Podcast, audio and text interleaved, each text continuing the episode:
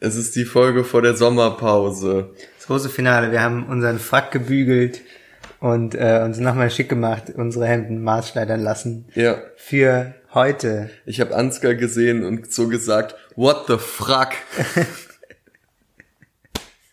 Wow. Und, und für alle, die nach diesem Gag noch Urlaub brauchen. sind, Urlaub brauchen. Kriegt ihr, kriegt ihr Ich demnächst. zum Beispiel. Obviously. Was machst du denn Schönes? Ähm, ich werde nach Kopenhagen fahren. What? Ja, ich habe richtig Angst. Ich, ich feiere nie in diese nordischen Länder, weil die mich irgendwie so abturnen. Aber äh, So generell einfach so alles. generell einfach, ja. Ich meine, du, du sprichst doch immer, wenn du von äh, Stuttgart und so sprichst, dann sagst du immer, das ist eine kulturlose Das habe ich nicht gesagt. Stimmt. Das das hab hast- ich nicht Das hat ein gesagt. gemeinsamer Freund gesagt, dass es eine kulturlose Gegend ist. Und so denke ich über so dieses Schweden, Norwegen und wie das alles heißt, dass da, denen, denen geht's da einfach zu gut. Und darum Ah. haben die keine Kultur. Na, immerhin kommt daher Ikea und Bang und Olufsen. Genau, ich finde, es untermauert meinen Punkt. Sehr gute Lautsprecher und so mittelgute Möbel. Keine Kultur. Okay. Und äh, um aber äh, dieses, äh, diesen sehr festgefahrenen Punkt in meinem Kopf zu widerlegen, wage ich mich jetzt in die Höhle des Löwen nach Kopenhagen und guck mir das mal an. Vielleicht gehe ich ja auf so einen dänischen Poetry Slam oder so. Kann erstmal für 12 Euro einen schönen Cappuccino trinken. Ja, genau. Aber mir wurde gesagt, man kann da überall baden. Also da sind so Kanäle und man kann jederzeit in den Kanal springen. Das ist erlaubt. Und man kriegt nicht, wie wenn man in Berlin einfach in den Kanal springt, irgendwelche Krankheiten, die es so seit 100 Jahren eigentlich nicht mehr gibt. Sondern man soll das angeblich überleben können. Okay, ja, dann äh, Max überlebt Dänemark. Ich überlebe Dänemark. Und du? Hm, Hausarbeiten. Ah. Boah, Alter. Oder Drag. Ja, da will ich nicht mal eine Nachfrage stellen. So. Das ist zu beschissen für ein Follow-up, die Aussage. Ja.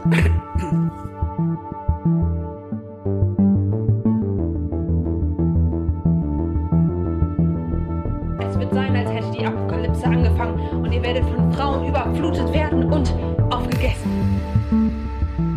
Und damit herzlich willkommen bei Männerkitsch. Mein Name ist Max Deibert. Mein Name ist Ansgar Riedesser. Wir haben uns zurückgezogen in den massiven, stuckbesetzten Salon in Max äh, Hinterzimmer und haben jetzt die richtige Stimmung, um richtig durchzustarten. Ich habe ähm, gestern, als ich angefangen wollte zu recherchieren, habe ich mich verloren in einem anderen Bereich. Und zwar habe ich mir so Gender-Theorie-Texte zu Sherlock angeguckt. Diese BBC-Serie. Weil das immer ganz interessant ist, weil äh, Es gibt Gender-Theorie-Texte zu Sherlock. ja, na klar, das ist sehr spannend. Weil äh, du kennst sie ja, ne, die Serie? Ihr kennt, Durchaus. also alle, die uns hören, kennen wahrscheinlich Ja. diese Serie, zumindest vom Hören sagen. Äh, Benedict Cumberbatch spielt einen Sherlock Holmes in der heutigen Zeit. Ja. Und ich vergesse immer Martin, Martin Freeman. Freeman. Ha. Der Hobbit spielt auch mit. Ja.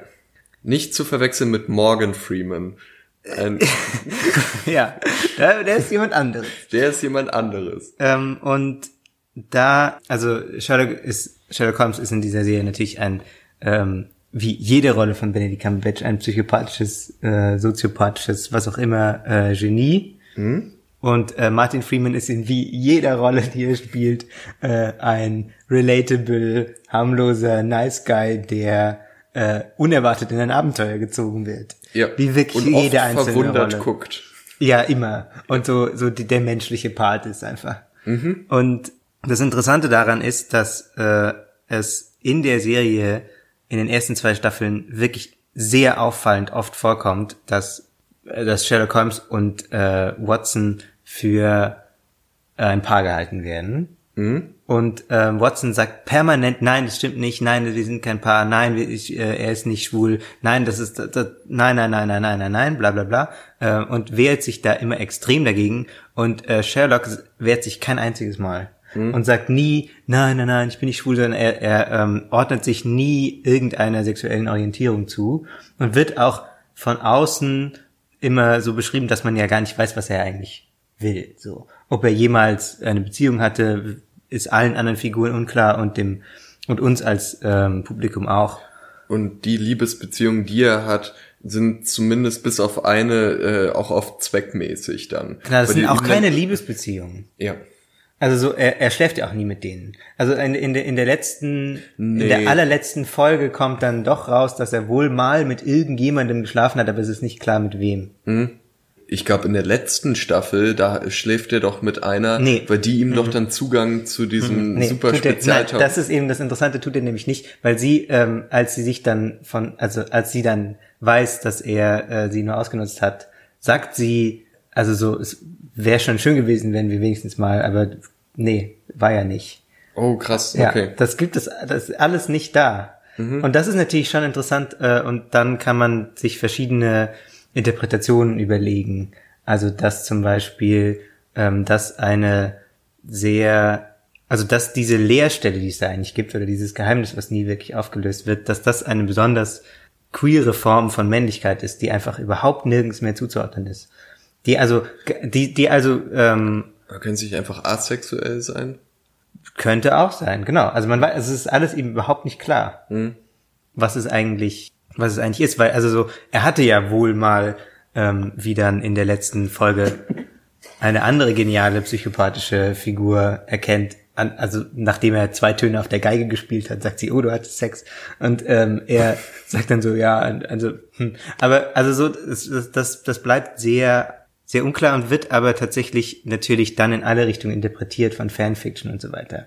Also es gibt ja zahlreiche Interviews, wo dann die beiden Schauspieler ähm, mit so diesen sehr expliziten erotischen Fanzeichnungen oder So irgendwelchen von Tumblr oder was weiß ich wo. Genau, oder irgendwelchen ähm, Stories, die sie dann vorlesen sollen, konfrontiert werden. Und das ist allen, inklusive den ähm, Machern äh, von der Serie, vor allem äh, Stephen Moffat, immer extrem unangenehm. Und sie betonen immer extrem, er sei nicht schwul und so. Aber die Serie ist da eben, also der Text der Serie selbst ist da einfach sehr viel unklarer als so die Interpretationen, die quasi dann ähm, von den Schauspielern und den Machern der Serie, das sind alles übrigens Männer, deswegen kein Gendern. Ähm, aber es ist sehr viel unklarer, was in der Serie passiert, als das, was eigentlich eben dann an Interpretation geliefert wird. Und darum ging dieser Text, den du da gelesen hast. Genau, es gibt ja natürlich verschiedene und verschieden seriöse Texte dazu. Es gibt dann auch so Sachen, die eher in so eine Richtung Verschwörungstheorie gehen, dass irgendwie, dass Leute dann versuchen zu sagen, mehrere Figuren sind eigentlich eine Figur oder irgendwie äh, es gibt da noch verborgene äh, Mechanismen oder es gibt irgendwie so Interpretationen, dass äh, die eine Figur für Heteronormativität steht und die andere ähm, für äh, das und das und das, das, das wird dann ziemlich schnell ziemlich wild und ziemlich ähm, versponnen, aber es gibt eben auch tatsächlich seriöse wissenschaftliche Texte, die sich ähm, auch dann mit der ganzen Rezeption beschäftigen und so. Das ist schon, das ist schon interessant. Kann ich empfehlen. Wenn man Wirklich? Mal, wenn man mal googelt. Kannst du wirklich empfehlen. Ja, dass man sich auf einen Freitagabend hinsetzt und sagt, so, ich lese jetzt mal einen Text darüber, ob Sherlock jetzt schwul ist oder nicht. Oder wa- äh, Ey, das sind schon, das sind schon äh, seriöse ähm, kulturwissenschaftliche Texte, die dir dann schon weiterhelfen können, wenn du äh, auch angucken willst, was zum Beispiel eigentlich dieser Queerness-Begriff, der ja sehr viel verwendet wird, aber nicht wirklich einheitlich, was der eigentlich ähm, kann, also was man damit machen kann, dass es eben nicht unbedingt, äh, das Queer nicht unbedingt nur verwendet werden muss, um äh, zu sagen, äh, oh, eine queere Person und dann ist sie halt ähm, schwul oder lesbisch irgendwie so und man hat dann irgendwie einen neuen Begriff für das alte Konzept, sondern man kann dann sagen, wenn man eher von äh, Queering spricht, also einer aktiven, also in, in einer aktiven Form als Verb, dann ist es eben eher so Sachen uneindeutiger zu machen, als sie, als sie waren und Sachen ähm, zu hinterfragen, wie zum Beispiel eben diese traditionell ja schon auch mit vielen so männlichen Elementen verknüpfte Figur wie Sherlock Holmes, der irgendwie so sehr rational ist und ähm, irgendwie auch im Zweifelsfall ähm, sich schlagen kann oder so. Das ist in anderen Verfilmungen ja noch stärker so als in dieser BBC-Version. Ähm, diese ganzen Sachen, dass das dann eben so zwar wieder aufgegriffen wird, aber in einem neuen und viel uneindeutigeren Kontext, der dann eben Ja, und es kann ja auch hininterpretiert werden zu diesem, äh, zu dieser fast zölibatären Vorstellung von wer den perfekten reinen Geist haben will und wer sich nur mit äh, Wissenschaft und äh, was weiß ich auseinandersetzen will, darf nicht mit Frauen schlafen. oder Also- überhaupt mit Menschen. oder überhaupt mit Menschen. Äh, in so eine Richtung kann es ja auch gehen. Ja. ähm, Ja, das genau. ist natürlich spannend. Wird denn auch eingegangen auf die äh, Buchvorlage, also jetzt die von, äh, wie heißt das, Sir Arthur, Arthur Conan, Conan Doyle. Doyle? Ja, da wurde immer wieder am Rande drauf eingegangen, weil das eben auch wohl ähm, diese Sherlock Holmes Figur gar nicht so typisch ist für die Männer in dem Werk von Arthur Conan Doyle. Da kann ich tatsächlich jetzt aus erster Hand nicht so wirklich eine kompetente Aussage treffen, weil ich keine anderen Texte kenne, also verstreut ein, zwei von diesen Holmes-Sachen. Aber dass er eben zum Beispiel, äh, weil er eben weniger körperlich so gewalttätig ist in dem Sinn und weil er eben nicht so ähm, super äh, dauernd so hetero performt und so Frauen angräbt und so, dass er deswegen eigentlich eine untypische Männerfigur ist, auch für Arthur Conan Doyle. Ich liebe den Ausdruck hetero performt. So, Ja, ich habe gestern Nacht auf der Party wieder richtig hetero performt. Ja, das, ja. Das ist ein Thema für eine andere Folge, maybe. Aber auch sehr interessant. Aber auch sehr interessant. Ja. Gut, nachdem wir jetzt äh, die erste Viertelstunde über Sherlock Holmes geredet haben, Ja, why not? Why not? Da waren noch einige Sachen zu klären.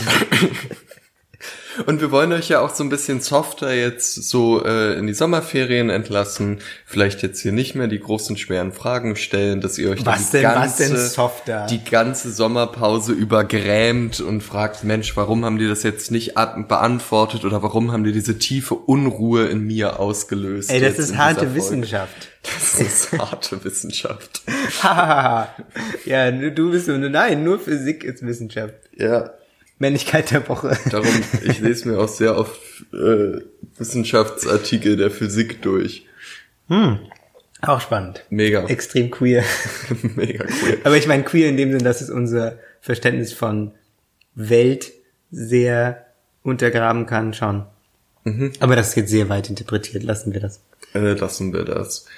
Ich habe, äh, es gibt ja jetzt ein, äh, mal wieder einen neuen Podcast. Ich What? weiß nicht. Ja, irgendwie, es gibt andauernd neue Podcasts. Das ist faszinierend. Ich glaube, ich bin der Erste, dem das auffällt. Und einer dieser neuen Podcasts setzt sich nun auch mit äh, Männlichkeit auseinander. Und da habe ich mich gefragt, können wir jetzt mittlerweile sagen, dass äh, Beschäftigung mit der eigenen Männlichkeit Mainstream geworden ist? Nee. Nee? Da gibt es, glaube ich, eine Kluft zwischen dem, was ich so im Internet ähm, beobachte und was ich so geliked habe und was in meinem Feed auftaucht und dem, was ich sehe, wenn ich in mein Umfeld gucke. Hm? Denn selbst Leute, die sich viel politisch interessieren, also Männer, die sich ähm, politisch sehr interessieren, sind häufig, ähm, wenn es um das Thema Männlichkeit geht, sehr zurückhaltend und ducken sich so ein bisschen weg, wenn die Diskussion auftaucht und ähm, reden da einfach nicht so viel drüber. Oder wenn man, oder wenn es dann zu einer mehr zu einer Diskussion kommt, dann wird das potenziell sehr schnell so eine Verteidigungshaltung. So, was soll ich denn machen? Was soll das denn? Darf ich jetzt kein Mann mehr sein? So, also so zugrunde liegend sind das dann die Fragen, die auftauchen. Von dem her ist es ja, also es gibt jetzt ähm, mit Zartbleiben einen Podcast, äh, den ich gut finde und der auch ähm, äh, ja eine größere Plattform hat. Also Sibylle Berg zum Beispiel war im ersten, in der ersten Folge zu Gast, ähm, die ja schon eine große Plattform hat einfach. Aber dass es deswegen jetzt äh, im Mainstream angekommen ist, glaube ich noch nicht. Und ähm, Wieso glaubst du denn, dass es jetzt Mainstream ist? Dass wir uns ein neues, hippes Thema suchen sollen, weil wir jetzt nicht mehr die Spitze der Bewegung sind. nee, überhaupt nicht. Ich meine es gar nicht so wertend. Äh, vielleicht war es auch ein bisschen eine Hoffnung, weil ich äh, schon das Gefühl hatte, dass jetzt, äh, keine Ahnung, wir mit äh, Sophie Passmann und äh, Margarete Stokowski schon mal mindestens äh, zwei Frauen haben, die äh, auf sehr, äh, die sehr prominent Themen rund um äh, Feminismus, Sexismus und auch oft Männlichkeit äh, und auch kritischer Männlichkeit anstoßen, was ja schon viele Menschen zu sehen bekommen. Und dazu ergänzend jetzt noch einen, äh, einen neuen Podcast haben, wo auch Menschen rund um den, so, naja, jetzt erstmal so wie The Berg, so aus den Medien beziehungsweise Literaturtiefen sich äh, dazu äußern, das ist ja schon nicht wenig irgendwie. Das ist ja schon mal cool. Gespannt bin ich jetzt, wann es an losgeht ähm, oder beziehungsweise wann ich das mal mitkriege, dass sich äh, auch PolitikerInnen anfangen, zu dem Thema zu äußern oder wann geschaut wird, inwieweit es nochmal mehr ein politischen Thema ist. Und zwar nicht nur, nachdem irgendwie äh, es zu Übergriffen irgendwo kam und dann der lokale Bürgermeister sagt, wir brauchen mehr Polizei, sondern äh, wenn konkret geschaut wird, wie kann man äh, äh, breiter gesellschaftlich gucken, was hier verändert werden kann. Und ich weiß auch nicht, zum Beispiel jetzt nach dem Männerwelten-Video, was es jetzt für konkrete politische Folgen hatte das habe ich jetzt noch nicht gesehen.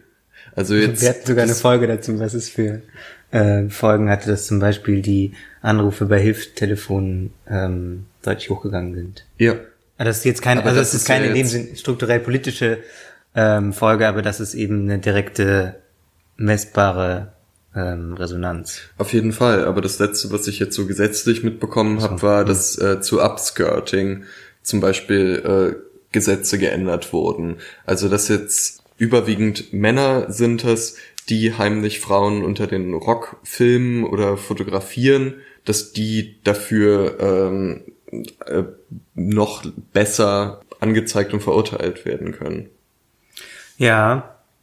Mm, Okay, also mir sind äh, zwei Sachen aufgefallen. Zuerst äh, ist die Beschäftigung mit Männlichkeit, ähm, die du aufgezählt hast, ja ähm, nicht unbedingt eine Beschäftigung äh, mit Männlichkeit an sich oder wie, wie Männlichkeit konstruiert ist, sondern es ist eigentlich immer eine Beschäftigung mit dem Männer-Frauen-Verhältnis Mhm. wo dann ähm, eben äh, leicht so diese Ausweichmechanismen greifen können, also dass man zum Beispiel als Mann sagt, äh, aber ich mache das ja nicht Upskirting oder ich äh, ich mache ja keine schmierigen Witze, ich mache ja keinen, ich bin ja nicht übergriffig, dann betrifft mich das nicht. Und das ist aber dich natürlich trotzdem betrifft, wie äh, was für Vorstellungen eigentlich mit Männlichkeit verbunden sind. Das ist, glaube ich, eben noch überhaupt nicht Mainstream zum Beispiel. Und zum anderen sind alle Leute, die du jetzt genannt hast, an äh, Referenzpunkten, ähm, also Margrethe Stukowski, ähm, Sophie Passmann, Fabian Hart von Zartbleiben und Sibylle Berg, alle keine heterosexuellen Männer. Das heißt, das Thema ist ähm, mit di- dir als glorreicher Ausnahme. ist der, der First Man Standing. ich bin der quasi. First Hetero Man Standing, Ja. Alter. Ähm, aber nein, also so der, der, der, Punkt ist, das ist kein Thema, mit dem du dich gerne zeigst, wenn du in einer abgesicherten, heteromännlichen, wahrscheinlich auch weißen Position bist. Und könntest du noch mal genauer sagen, welches Thema du da jetzt gerade genau meinst, mit dem man sich nicht gern zeigt? Also, dass man jetzt nicht gern sagt, hallo, ich setze mich mit meiner Männlichkeit auseinander. Genau, also so solche Aussagen gibt es nicht wirklich viele. Also auch auch ja auch ja viel viel mehr kann man sich tatsächlich mit dem Gegenteil ja ähm, profilieren. Also es gibt ja ähm, zum Beispiel in der CDU äh, Philipp Amthor, der jetzt auch aus anderen Gründen ein bisschen in die Kritik geraten ist, aber der hat ja sich auch eben sehr in so einem ähm, klassischen Bild von einem Heteromann präsentiert. Also er war dann so, er hatte glaube ich einen Jagdschein und ist dann dann dann sind irgendwie so äh, so diese Lockerroom Talk Witze durchgesickert irgendwie über über Frauen, die er so gemacht äh, haben soll. Ähm, er hat äh, so im, im so immer in so einem Anzug an und so, also äh, und sich in diese Männerbünde, die dann irgendwie auch in diese ähm, in diesem Bestechungsskandal alle verstrickt waren mit zu Gutenberg und und und. Ähm, er hat damit massiven Erfolg gehabt tatsächlich. Und das ist jetzt natürlich irgendwie, ähm, kann man jetzt sagen, ja, das ist ja irgendwie der konservative Bereich, aber trotzdem auch, was weiß ich, Sigmar Gabriel oder, oder Norbert Walter Borjans oder irgendwie diese Leute stehen jetzt ja auch nicht rum und ähm, machen irgendwie kritische, differenzierte Aussagen über ihre Position als äh, Mann in der Gesellschaft und wie sie da hingekommen sind. Mhm. Also man kann sich extrem bequem zurücklehnen, glaube ich, ohne Klar. sich damit auseinanderzusetzen, wenn aber, man keinen Druck Aber deswegen habe ich ja angefangen mit den äh, Themen, die du ja äh, so auch sehr richtig erstmal als Themen identifiziert hast, wo es um Mann und Frau geht, weil ja. das ja aber erstmal die Themen sind, mit denen man ja jetzt so nach außen hin am leichtesten Politik machen kann und mit denen man auch an, am leichtesten vielleicht eine Agenda fahren kann. Es ist ja viel schwieriger, äh, politisch durchzusetzen, dass Männer sich mit ihrer eigenen Männlichkeit auseinandersetzen, als dass man sagt, okay, wir bestrafen jetzt äh, die und die Vergehen, die jetzt Männer gegenüber anderen Männern oder gegenüber anderen Frauen begehen, werden jetzt strenger bestraft oder da werden, äh, es wird dafür mehr Awareness gesorgt, es äh, soll eine breitere gesellschaftliche Aufmerksamkeit dafür geben. Das stelle ich mir erstmal so jetzt im Mainstreamig so leichter vor. Und damit habe ich damit, darum habe ich damit angefangen. Und der Unterschied, wohin wir ja auch mit dem Podcast wollen, ist ja natürlich, dass man halt äh, gerade diesen äh, offensichtlichen Weg auch mit unterstützt und oder sich zumindest mal anguckt und äh, für sich bewerten kann, wie man das Ganze findet, aber in erster Linie auch immer erstmal schaut, okay, aber wo stehe ich selber gerade mhm. eigentlich und was bin ich denn für ein Mann und was äh, mache ich denn ganz automatisch und warum mache ich Dinge ganz automatisch? Und äh, das ist aber nicht was, was mir jetzt bei meinem Mainstream-Punkt geholfen hätte irgendwie. Darum hätte ich, habe ich das jetzt ausgelassen. Ja, genau, das sind natürlich verschiedene Ebenen. Also auch schon allein die gesetzliche Ebene und so die sehr stark kulturelle Ebene sind natürlich nicht das gleiche, auch wenn sich das gegenseitig beeinflusst sicher, aber die Frage, äh, gibt es ein, ein neues Verbot oder ein verschärftes oder gelockertes oder irgendwie verändertes Gesetz, ist ja eine ganz andere Frage als ähm, denken Leute eigentlich oder denken Männer eigentlich über ähm, sich in Bezug zu den Männlichkeiten denen sie sich ausgesetzt sehen, nach.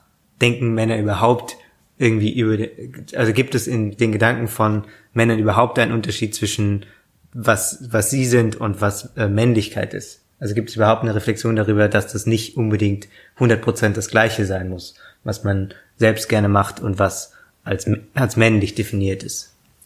Ich glaube, ich komme ich komm immer wieder an diesen Punkt zurück, wo ich aber eigentlich nicht will, dass wir da hinkommen, äh, dass man Verzweiflung. sagt. naja, nee, schon die, die Vorstufe noch davon, noch nicht ganz Verzweiflung. Aber dass man sagt, okay, es ist wichtig, dass sich Menschen mit äh, Rassismus auseinandersetzen, dass sie sich mit Postkolonialismus auseinandersetzen, dass sie sich mit kritischer Männlichkeit auseinandersetzen und dass es dann so eine allgemeinen Aussagen werden, wo man sagt, ja, es wäre toll, in einer Gesellschaft zu leben, wo Leute das irgendwie machen, ohne aber, äh, dass man ihnen irgendwas mit an die Hand gibt äh, oder sagt, aber warum sie das überhaupt machen sollen. Also das gibt's natürlich gibt's gerade bei äh, Rassismus auch sehr konkrete Beispiele, warum man das machen soll. Mhm. Aber äh, es ist natürlich erstmal leichter gesagt, äh, ja macht es halt. Und ich fände schade, wenn jetzt halt äh, gerade, wenn wir jetzt bei diesem Mainstream bleiben, wenn sich praktisch zu sehr die, also das, was kommuniziert wird, dann äh, zu sehr in die eine oder in die andere Richtung geht. Was ist die eine und was ist die andere Richtung? Die äh, eine Richtung ist ähm, das, was du auch selber schon sehr klug kritisiert hast, dass man nur darauf schaut, einzelne Taten, wo böse Männer böse Dinge machen, wo dann als Reaktion gesagt werden kann, ja, mache ich nicht, bin ich raus. Und die andere Richtung ist dann äh, vermutlich, ihr seid alle toxisch und könnt's nicht ändern, also guckt jetzt erstmal bei euch selber. Was ja erstmal ein stabiler Punkt ist, den wir auch schon selber gebracht haben. Aber ja, könnte es nicht ändern, ist ja, dann wäre unser ganzes Projekt ja fällig. genau, wo wir dann halt aber gerade das ja dann nicht gesagt haben, sondern äh, dann ja auch versucht haben, konkret zu zeigen, wie man versuchen kann, das für sich selbst ein bisschen zu ändern. das ist natürlich eine, äh, ein Grundproblem, glaube ich, äh, warum wir auch immer so mit rummachen mit diesen ganzen Begriffen, ne? also auch mit äh, toxischer Männlichkeit, wo wir schon mal eine äh, Folge dazu gemacht haben, dass das ja äh, immer so riesen abstrakte Konzepte sind, die sich eben irgendwie auch schon eben anhand von Beispielen erklären lassen. Also so zum Beispiel, äh, warum weinen denn Jungs ab einem bestimmten Alter plötzlich viel weniger als ähm, Mädchen, obwohl sie das vorher gleich viel machen.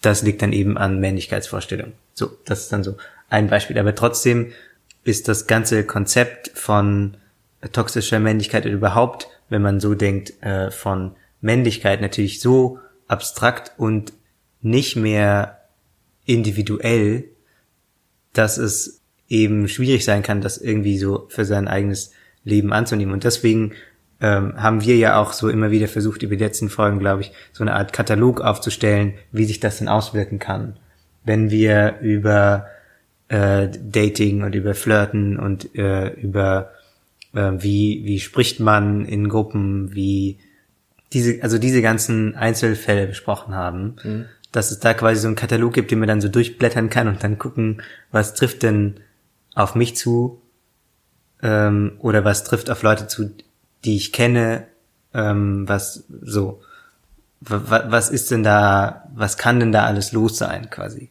Ja. Und ich glaube, um nochmal kurz ein bisschen konkreter zu werden, es gibt ja immer wieder so ganz große Plakatkampagnen, die dann von irgendeinem Bundesministerium gesponsert werden. Benutzt Kondome, Kampagne, trink kein Alkohol, Mobbing ist doof, Kampagne. Und ich glaube, für mich wäre es schon einfach ein Riesenschritt, wenn es mal eine Kampagne geben würde, so, keine Ahnung, äh, was ist ein Mann? Oder wer wer bin ich Kampagne oder so? Weiß ich nicht wie man das jetzt geil machen kann. Aber wo halt erstmal sowas gefragt wird und dann kommt man da auf eine toll gemachte Website und da kann man dann nachschauen okay was sind überhaupt diese ganzen Begriffe die es hier gibt mit cis und äh, trans und ähm, hetero und bi und häng mich auf. Und was bedeuten die erstmal, was können die für mich bedeuten, was ist toxische Männlichkeit, was kann Mann sein bedeuten und so. Da hätte ich irgendwie das Gefühl, okay, da bewegt sich jetzt auch nochmal was auf größerer Bühne so. Und vielleicht sind das auch einfach Institutionen, die noch entstehen müssen. Weil Mobbing ist ja so ein Problem, das gibt's schon, äh, das ist schon länger bekannt, ähm, da gibt's dann verschiedene Stiftungen, die Anti-Mobbing-Stiftung in Berlin oder so, habe ich mir gerade ausgedacht. Ich weiß nicht, ob es eine Anti-Mobbing-Stiftung in Berlin gibt, liebe Hörerinnen und Hörer. Aber so, äh, und das wird dann so angestoßen. Müssen wir dann jetzt noch die Männerkit-Stiftung gründen? Gegen toxische Männlichkeit?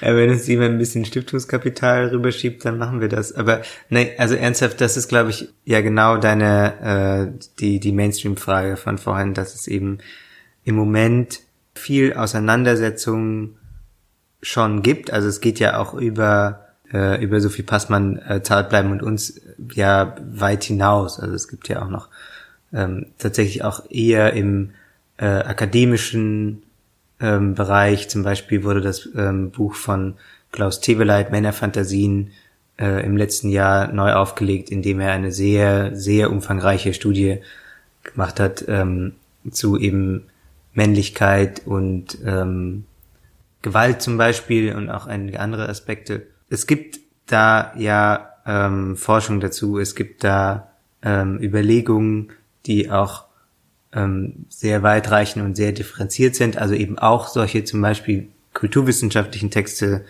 ähm, zu Fernsehserien oder Büchern. Aber das ist eben noch überhaupt nicht angekommen im, auf so einer politisch-institutionellen Ebene. Und ich glaube, dass es ist ja kein Wunder, dass dieser alte weiße Männerbegriff so in so vielen politischen Institutionen so stark abgelehnt wird, weil da eben genau die Leute sitzen, die damit gemeint sind. Mhm. Also so wie du sagst, da müssen erst noch die Institutionen entstehen, ist es ja im Moment noch ein, äh, ein Thema, was ja auch noch nicht, noch keine so super konkrete Stoßrichtung hat, die allen einheitlich wäre. So. Also so zum Beispiel äh, der Feminismus von außen, also von innen überhaupt nicht, glaube ich, aber von, von außen ähm, lässt sich ja schon auf eine sehr globale, auf so sehr globale, sehr konkret umsetzbare ähm, Diskussionsfragen bringen. Also Abtreibung zum Beispiel ist einfach ähm, ist einfach ein zentrales Thema. Dann zum Beispiel auch so Frauen in der in der Medizin, dass das besser werden muss.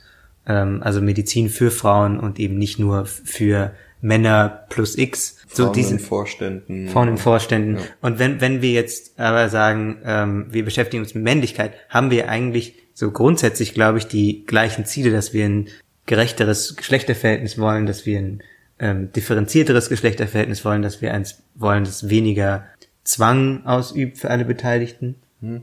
Ähm, aber es gibt eben da nicht noch nicht so die ganz, ganz, ganz konkret formulierbaren ähm, Ziele, auf die sich irgendwie alle einigen könnten, außer eben quasi die gleichen Ziele von eben spiegelverkehrt. Weniger Männer in Vorständen, weniger männlicher Einfluss in der Medizin, weniger Dominanz von Männern in Politik und Kultur.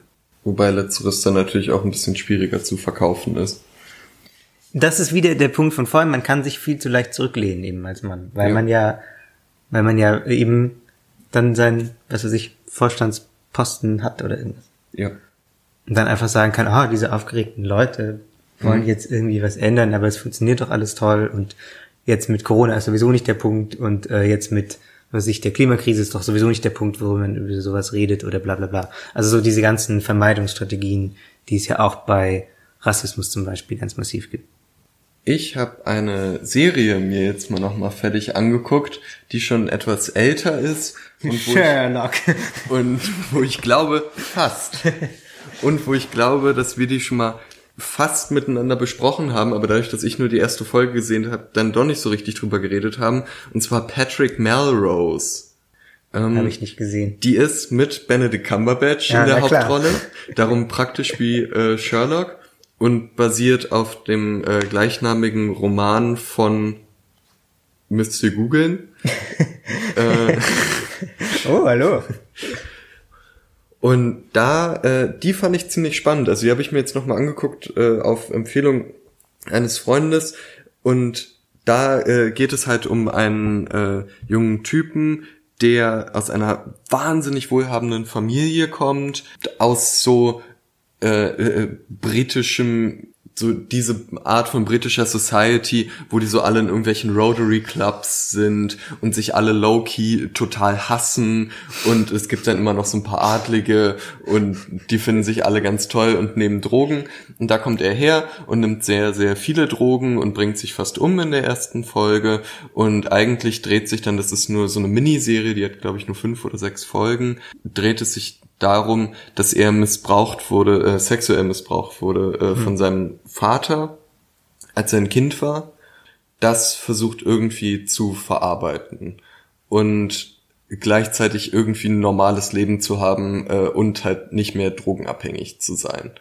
Da fand ich ziemlich spannend, wie äh, dargestellt wurde, dass man so eine sehr verletzliche und auch sehr verle also faktisch verletzte Männerfigur hatte, die äh, erstmal aber so keine finanziellen Sorgen hat ähm, und sich um das alles nicht kümmern muss, also schon einfach wirklich krass privilegiert ist und wie die dann begleitet wird auf diesem Weg und auch welche Rolle da äh, Frauenfiguren spielen. Also natürlich auch so die Rolle der Mutter, die äh, ihm nicht zur Seite gestanden ist damals, ähm, die Rolle seiner Ehefrau, die er dann zwischendurch hat mit zwei Kindern, ähm, die ich auch teilweise ein bisschen schwierig fand, weil sie dann doch oft so die Ehefrau war, die versucht ihn zu trösten, sich um die Kinder kümmert und dann immer wieder darauf wartet, dass er sich endlich selbst gefunden hat, um dann wieder zurück zu seiner Frau und den Kindern zu kommen. Also die auch da viel mitmacht irgendwie, aber vielleicht, ja, weiß ich, will ich jetzt, glaube ich, gar nicht so da bewerten. Aber äh, das ist mir erstmal so aufgefallen. Dann gibt es natürlich noch so eine femme fatale, eine Frau, die halt immer wieder nur mit ihm Drogen nehmen und äh, vögeln will. Was ich aber noch gut fand, war, da gab es auch, wie die, äh, wo wir auch schon vor einer oder zwei Folgen drüber geredet haben, Männerfreundschaften. Es ist natürlich wieder eine großartige Männerfreundschaft äh, in dieser Serie drin. Da hat er nämlich einen Kumpel und es ist anders als sonst, wie ich das in diesen Serien kenne, dass die Kumpels äh, dann immer so dazu überreden, irgendeinen Quatsch zu machen oder so, sondern sein Kumpel ist halt auch äh, so im Drogenentzug oder hat's geschafft und unterstützt ihn halt total und äh, ihm gegenüber schafft es dann auch das erste Mal sich zu öffnen. Das ist dann auch so eine sehr emotionale Szene, wo er halt dann das erste Mal in seinem Leben darüber spricht, was sein Vater mit ihm gemacht hat und so ganz doll weint und das ist irgendwie ja auch so halb absurd und halb auch sehr bewegend, die Serie. Also würde ich euch empfehlen, dass ihr äh, da vielleicht mal raufschaut, wenn ihr Bock auf äh, ja äh, Drogen, britische High Society und zwischendurch immer wieder äh, Landhaus in äh, Frankreich, glaube ich, oder in Italien. Und hast du irgendwas äh, Konkretes über Männlichkeit gelernt? Ich glaube, ich habe da eigentlich, ich hatte da nicht das Gefühl, dass seine Männlichkeit sich konkret verändert hätte. Ich weiß nicht, ob man das unter dem Aspekt Männlichkeit sehen kann, weil er ist eher zum Ende der Serie hin, das spoilert jetzt, aber das wird hoffentlich okay für euch sein, äh, ist er dann halt mehr so eher Vater geworden oder hat mehr seine Vaterrolle akzeptiert. Mhm. Und gerade auch in Bezug darauf, dass er selber diesen äh, furchtbaren Vater hatte, gab es halt auch Szenen, wo er dann teilweise so das Verhalten von seinem Vater imitiert hat.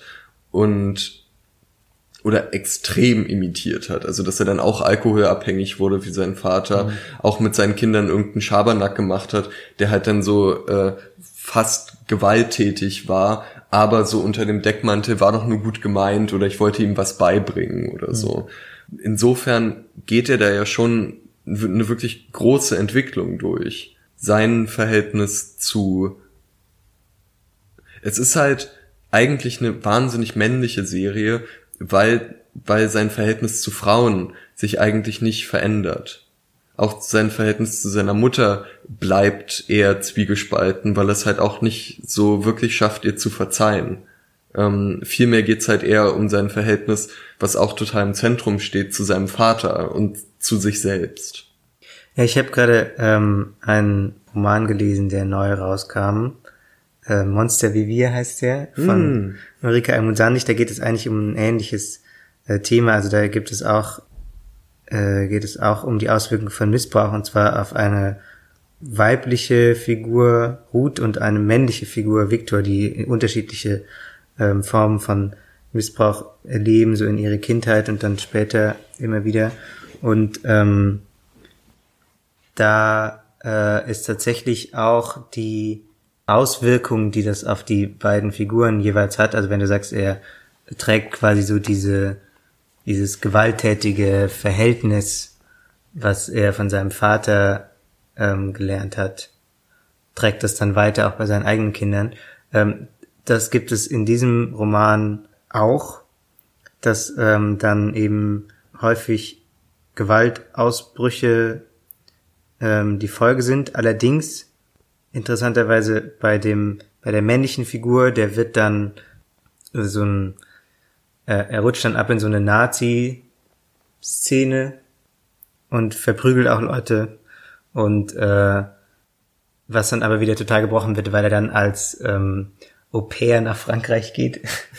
Und dann da, ähm, äh, wo es aber auch nicht ganz gewaltfrei bleibt, ohne jetzt da zu viel zu verraten, aber jedenfalls, er ist dann der aktive Aggressor, so. Also er übt die Gewalt aus und ähm, auf die weibliche Figur, bei der bleibt Gewalt im Leben eher dadurch präsent, dass dann angedeutet wird, dass auch in ihren späteren Beziehungen ähm, sie weiterhin das, das Opfer von Gewalt wird. Und das ist, glaube ich, dann der Punkt, an dem wir eben wieder bei Männlichkeit angekommen sind, dass eben das ja, dass ja in, in beiden Darstellungen die wir jetzt haben, quasi als Folge von Trauma im, im Kindheitsbereich bei männlichen Figuren ähm, dann als äh, Gewalttätigkeit selbst Also dass es ein Narrativ ist, das Genau. besonders häufig auftritt.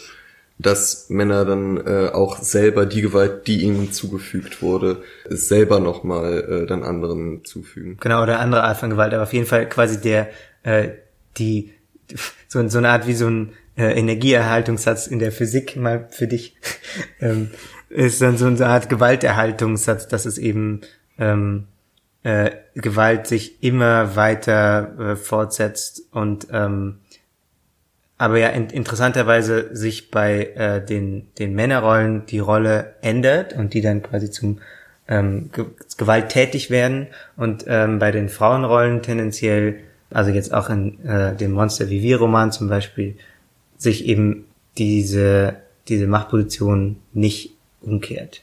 Ja. Und die wenigen Figuren, die es gibt, die dann ähm, gewalttätig werden, also so eine ganz, ganz ähm, grundlegende Figur. Elektra. Ja, Elektra zum Beispiel, Medea, also griechischen Antike gibt's da relativ, also gibt's da so einzelne Beispiele, ähm, die sind dann halt, äh, also jetzt gibt es ja immer mehr so äh, irgendwie Theaterstücke oder sowas, die das dann eben sehr feministisch lesen, aber vorher waren das dann halt die bösen Frauen oder irgendwelche so, also die, die waren dann irgendwie so das, das absolute Böse. Das Wahnsinnige, Ja, ja. wahnsinnig, böse, krank, Hexen, was auch immer, was man so will. Aber auf jeden Fall, also es gibt ja diese Figuren, aber zum einen weniger, ähm, weil auch alle Helden in der, alle männlichen Helden in der griechischen Antike sind ja super gewalttätig. Aber bei denen ist irgendwie kein Ding. Aber bei den Frauen ist natürlich immer so, wow, also die krassen, bösen, verwerflichen Frauen eben. Ja. Und das ähm, haben wir heute anscheinend irgendwie, zumindest in Teilen ist es noch sehr tief drin und wahrscheinlich eben auch nicht nur in der, in, in der Kunst oder in, in Erzählung, sondern eben, die spiegeln ja auch häufig immer was. Also wahrscheinlich ist es nicht völlig, nicht völlig ohne der Realität. Ja, also äh, nochmal so zusammenfassen, dass es Narrative gibt, wo sich äh, Gewalt, die äh, Männer ertragen haben, dann in der Folge oft gegen andere richtet, wohingegen sich das bei Gewalt, die Frauen ertragen haben, sich dann in der Folge die Gewalt dann oft gegen sich selbst richtet oder mit Hilfe von anderen äh, diese Gewalt gegen sich selber richten. Ja. da wäre es vielleicht sinnvoll, noch mal eine äh, eigene Folge zuzumachen, wenn wir uns da noch mal ein bisschen mehr äh, belesen haben. Ja. Ja, damit müssen wir euch jetzt leider mit diesem weniger schönen Thema äh, in die Sommerpause entlassen. Das haben wir jetzt irgendwie nicht so gut hingekriegt. Nee, aber wir hätten noch Männlichkeit der Woche, um es wieder rumzureißen. Stimmt, Männlichkeit der Woche. Kleine Rubrik nochmal zum Schluss. Gut, dann springen wir noch schnell in euer aller Lieblingsrubrik. Ich hätte gerade fast Fabrik. Die Lieblingsfabrik. Ab in die Lieblingsfabrik von Männerkitsch. Dann ist doch die Manna-Fabrik wahrscheinlich. Ja. Wo ganz viele Waffeln gebacken werden. Manna ohne Ä. Ja. Die Männerfabrik. Die Männerfabrik. Ja, fang du mal an. Du hast mir vorhin schon vier WhatsApp geschrieben, was du für eine gute Männlichkeit der Woche hast. Ganz, ganz Ich toll. erwarte wirklich Großes. Meine Männlichkeit der Woche ist eine sehr, sehr spezifische Meinung dazu, aus welchen Gläsern welches Getränk getrunken werden muss. Also so äh, irischer Whisky aus diesen kleinen tulpenförmigen Gläsern, Bourbon aus Tumblergläsern, Weizen ausschließlich aus Weizengläsern. Ähm, ich war neulich beim, äh, habt beobachten können, wie ein, ähm, wie ein Mann nicht angucken konnte wie jemand anderes. Also er hat es gar nicht selbst getrunken, sondern jemand anderes hat Weizen aus der Flasche getrunken und er konnte es nicht angucken und ist dann extra losgelaufen, um ihm ein Weizenglas zu holen, weil das geht so nicht. Und das, dann ist, da habe ich angefangen zu überlegen und dachte mir, ja, immer wenn jemand ähm, mir ausführlich erklärt hat, wie man äh, Alkohol zu trinken hat und aus welchen Gläsern und zu welchen Gelegenheiten und an wie viel Uhr, man ist alles Männer. Darum sind mir auch Männer sympathisch, die einfach das Bier aus der Flasche trinken. Darum sind mir auch Männer sympathisch. Punkt. Punkt. Nee, Die einfach die das- Bier aus der Flasche trinken. Ja, manche Biere sind ja wohl auch okay, aber nicht Weizen. Nicht Weizen. Aber Weizen auf gar keinen Fall. Ich habe auch noch nie ein Weizenbier aus der Flasche getrunken, fällt mir gerade auf. Kannst du jetzt mal missionarisch durch die Gegend gehen und sagen, trink doch Weizen. Trinkt es doch mal aus der Hand. Weizen.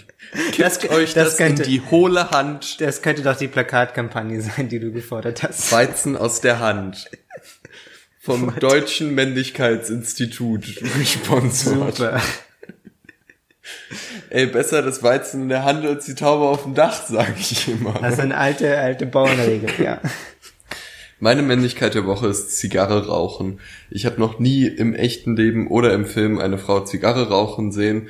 Ich würde das wahnsinnig gern mal sehen. Vielleicht schreibe ich einen Roman einfach darüber, der sich ausschließlich darum dreht, wie Frauen Zigarre rauchen. Frauen, die Zigarre rauchen. Frauen, die Zigarre rauchen. Der neue Roman von Max Weizen in der Hand, Dybert. Wunderbar, dann hoffst du darauf, dass sie verfilmt wird. Ja, Wen hättest du gerne in der Hauptrolle? Spannende Frage. Ich bedanke Benedict Ich Cumberbatch. bedanke mich erstmal für die Frage und ich hätte gern. Ja, Super. Benedict Cumberbatch und wie heißt sie denn? Mann! Kira Knightley. Nee. Die, die gerade diese ganzen Actionfilme macht, die aus Basic Instinct. Sie heißt äh, Uma Thurman. überhaupt nicht. Aber Uma Thurman will ich auch Zigarre rauchen sehen. Cool. Ja, Die ist überhaupt nicht aus Basic Instinct, glaube ich, oder? null. Cool. Aber ja. Charlize Theron. Ah, I see. Okay, ich verstehe. Also äh, ich hätte dann gern Charlize Theron, Uma Thurman und ähm, Benedict Cumberbatch, die gemeinsam Zigarre rauchen. Und das wäre eigentlich auch schon der Film. Zwei Stunden lang. Zwei Stunden lang. Cool. 90 Minuten. Wollen wir nicht so sein. 90 Minuten. Und äh, genau, das ist meine Männlichkeit der Woche. Sehr gut. Äh, das muss jetzt leider eure Männlichkeit der nächsten, eure Männlichkeit des Sommers sein. Schön, wie du nochmal drumrum gekarrt bist. Nee, wir haben noch kein konkretes Datum, wann es die nächste Folge geben wird, aber es wird sie geben und es wird auch nicht allzu lange hin sein. Bis dahin arbeiten wir noch an einem neuen Konzept, das man sehr einfach mit dem Wort Telegram-Gruppe beschreiben könnte. Das ist ein neues Konzept, an dem wir dran sind. Das ist ganz, Ja, das ist ganz heiß. Ja. Ähm, eine Männerkitsch Telegram-Gruppe, wenn es die denn dann gibt und ihr dann da tolle Nachrichten drin schreibt, hoppala, drin schreiben könnt. Ich weiß auch nicht, ich hatte gerade so einen Hickser auf einmal mitten, der ist aus mir rausgepoppt. Dann geben wir euch nochmal Bescheid über unsere Facebook-Seite und über Instagram, wo ihr herzlich eingeladen seid, euch zu uns zu folgen. Und ähm, boah, das war wirklich die schlechteste Abmoderation, die ich jemals gemacht habe. Ansgar, Ja. bring's nach Hause. Alter. Ja, besser wird's nicht. Wir fahren jetzt in Urlaub, ähm, also Max, und äh, dann hören wir uns wieder, wenn der Sommer vorbei ist. Macht's gut.